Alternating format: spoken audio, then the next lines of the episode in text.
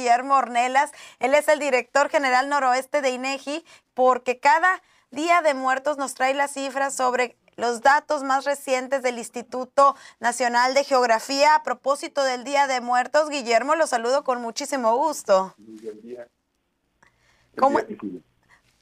Y para empezar, ¿cuántas personas mueren al año en Sonora y en todo el país? ¿Cómo pudiéramos hacer un comparativo? Sí, Priscila, fíjate que eh, después de la Revolución México bajó mucho la mortalidad, bueno, se acabó la revolución y además pues, la medicina avanzó mucho, la cobertura de los drenajes, de agua potable, las vacunas, pero luego en los en los eso fue sobre todo en los 40 y en los 80 pues vamos de nuevo para abajo.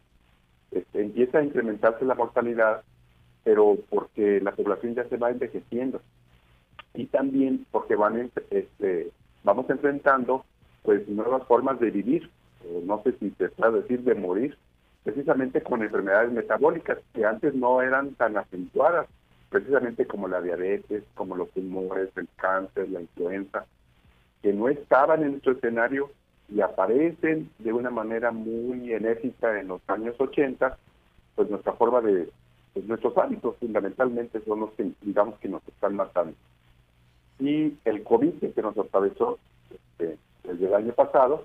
Entonces eso generó lo que se puede llamar una sobremortalidad o un exceso de mortalidad.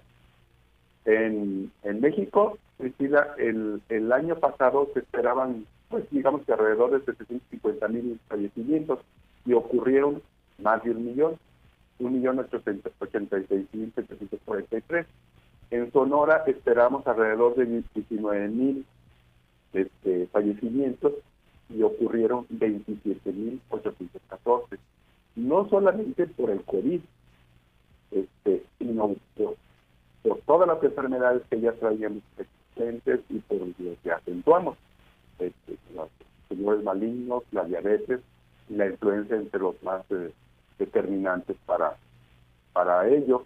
Y bueno, y no se quedan atrás, por ejemplo, los, los homicidios, los accidentes, los suicidios, que también aportaron mucho este, eh, para incrementar la, las defunciones en, en el país y en Sonora. Guillermo, ¿cuál es el mes o los meses del año donde, de acuerdo con los registros de INEGI, fallecieron más personas en Sonora? Sí, curiosamente, fíjate que los países tienen como ciclos estadísticos, digamos. Se acostumbran, a, bueno, hay más nacimientos en algunos meses, más fallecimientos en algunos meses, más patrimonios en algunos meses, más divorcios en algunos meses. Esto es físico y, algo pues los estudiosos tienen que ayudar a entender. Eh, hay eh, en, en, digamos, en nuestras vacaciones de junio y julio es donde hay más fallecimientos. ¿Por qué? No lo sé. Y luego en diciembre. Este, en particular, en es donde tiene una mayor proporción. Ocurren en todos los meses, pero en junio ocurren más en junio. ¿Ante algún factor habrá? Quizás el calor, mucho se hablaba, por ejemplo, en el caso de las estadísticas de muertes como suicidio, de acuerdo con datos que en ocasiones recabo de la Fiscalía General de Justicia mediante acceso a la información pública, ellos mencionan que hay como que un paralelismo entre fallecimientos por suicidio en los meses donde hace más frío porque la gente se deprime por la falta de sol y otros factores. Sin embargo, aquí la información que tú nos estás dando, que son datos oficiales de INEGI, pues nos hablan que junio es uno de los meses con más fallecimientos en Sonora. Guillermo, ¿hay información sobre defunciones por accidentes?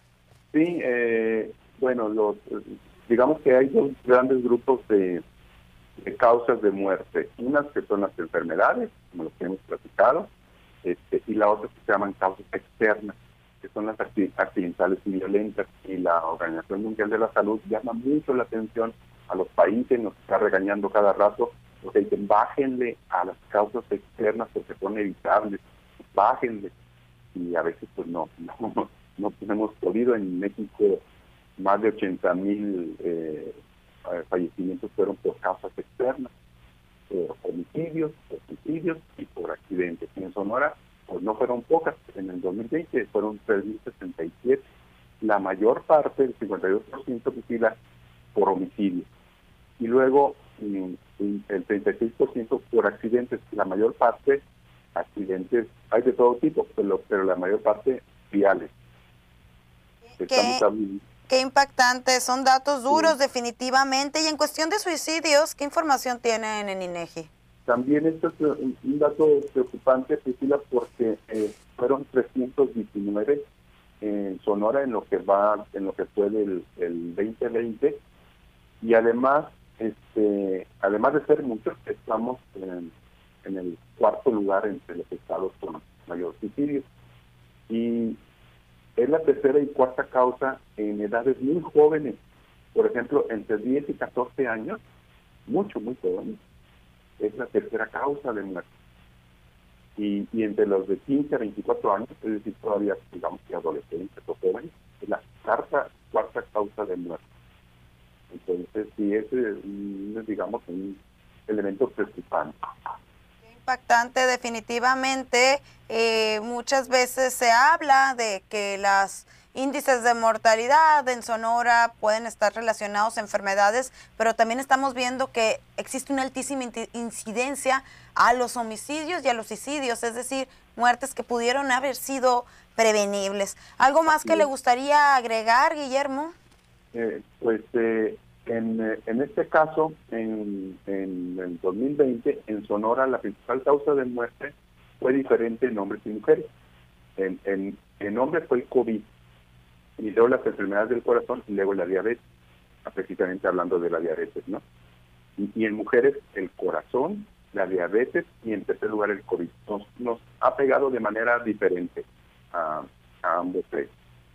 Y nuestra información, Priscila, como sabes, está en nuestra página de INEGI y estamos en redes sociales, tenemos un chat en vivo, incluyendo hoy, y sábados y domingos, y, este, y, nuestro correo electrónico con mucho gusto para cualquier información más a detalle. Antes de que te vayas, tengo otra duda que siempre que tengo oportunidad de entrevistarte, aprovecho. ¿Cómo andamos en esta estadística que INEGI recaba sobre los eh, el comportamiento de los tuiteros que siempre trasciende que los sonorenses, que los tuiteros del estado de Sonora son los más amargados? ¿Seguimos en, en el primer lugar, eh, Guillermo, o ya fuimos desbancados por algún otro estado? No, no, no, no he checado últimamente, pero nosotros tenemos una tendencia a, a ellos. Este, además de que el Twitter es medio severo, ¿no? Medio duro, este, con, en general las expresiones son muy duras, este, y nosotros tenemos mucha tendencia los sonorenses a, politizar en particular, ¿no? Y depende también de los sucesos, de los sucesos que haya en pero en Sonora, por lo que estoy viendo, hay una tendencia a tener mejor ánimo que, eh, que antes, digamos que, una tendencia a mejorar el estado de ánimo en general. Esa es una buena noticia, nos estamos recuperando porque desde que INEGI lanzó este, esta plataforma que mide el estado de ánimo de los tuiteros, siempre salía y salía Sonora año con año en el primer lugar con mayor este, negatividad en sus contenidos publicados en Twitter. Voy a estar pendiente. De hecho, Guillermo, me llevo de tarea hacer otra vez un reportaje con estos datos. Pues muchas gracias. Al contrario, y también tiene que ver con la salud y con la salud mental también en nuestro bienestar.